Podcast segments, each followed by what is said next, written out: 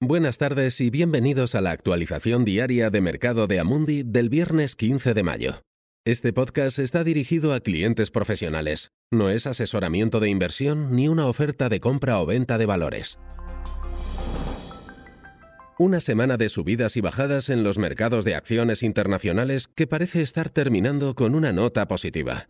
El índice S&P 500 cerró un 1,1% arriba anoche en los 2.852 puntos. La recuperación se produjo después de dos días de caídas provocadas por las advertencias de los bancos centrales y los funcionarios de salud acerca de los efectos económicos y sociales de la pandemia. Se produjo también a pesar de una nueva andanada del presidente Trump sobre el comercio con China y la noticia de casi 3 millones de nuevas solicitudes de desempleo en la semana. Esto eleva la cifra de desempleados a 36 millones en las últimas siete semanas, el optimismo entre los inversores estadounidenses de que la actividad económica podría comenzar a recuperarse pronto se extendió a Asia y Europa hoy. China reveló que la producción industrial aumentó un 3,9% en abril, a un ritmo más rápido que el previsto del 1,5%. Sin embargo, las ventas al por menor de China en abril mostraron una caída del 7,5%, ligeramente peor de lo esperado, lo que hizo prever que el país dará a conocer nuevas medidas de estímulo cuando el Congreso Nacional del Pueblo se reúna la próxima semana.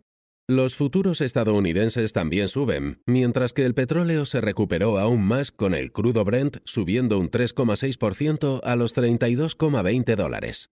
La batalla entre los datos económicos brutos y la mejora del sentimiento inversor sobre el alivio de los bloqueos sigue siendo evidente en Europa, donde se permite a los trabajadores de diferentes países volver gradualmente a las oficinas y tiendas. Alemania, donde el fútbol de alto nivel se reinicia este fin de semana, informó que el PIB cayó un 2,2% en el primer trimestre, ligeramente mejor que la mayoría de las estimaciones, pero la caída más rápida desde la crisis financiera global de 2008.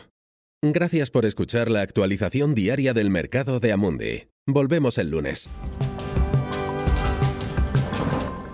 Este material está dirigido únicamente a inversores profesionales, incluidos los intermediarios financieros. No está destinado al público en general.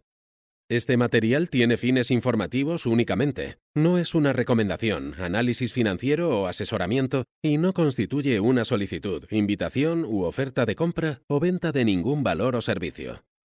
Documento publicado por Amundi, y salvo que se indique lo contrario, son opiniones de Amundi en la fecha de publicación. Estas opiniones están sujetas a cambios en cualquier momento y sin previo aviso en función de las condiciones del mercado y otras circunstancias, y no se puede garantizar que los países, los mercados o los sectores se comporten tal como se espera. Amundi no acepta ninguna responsabilidad, ya sea directa o indirecta, que pueda surgir del uso de la información contenida en este material. Amundi no se responsabiliza de ninguna decisión o inversión realizada sobre la base de la información contenida en este material.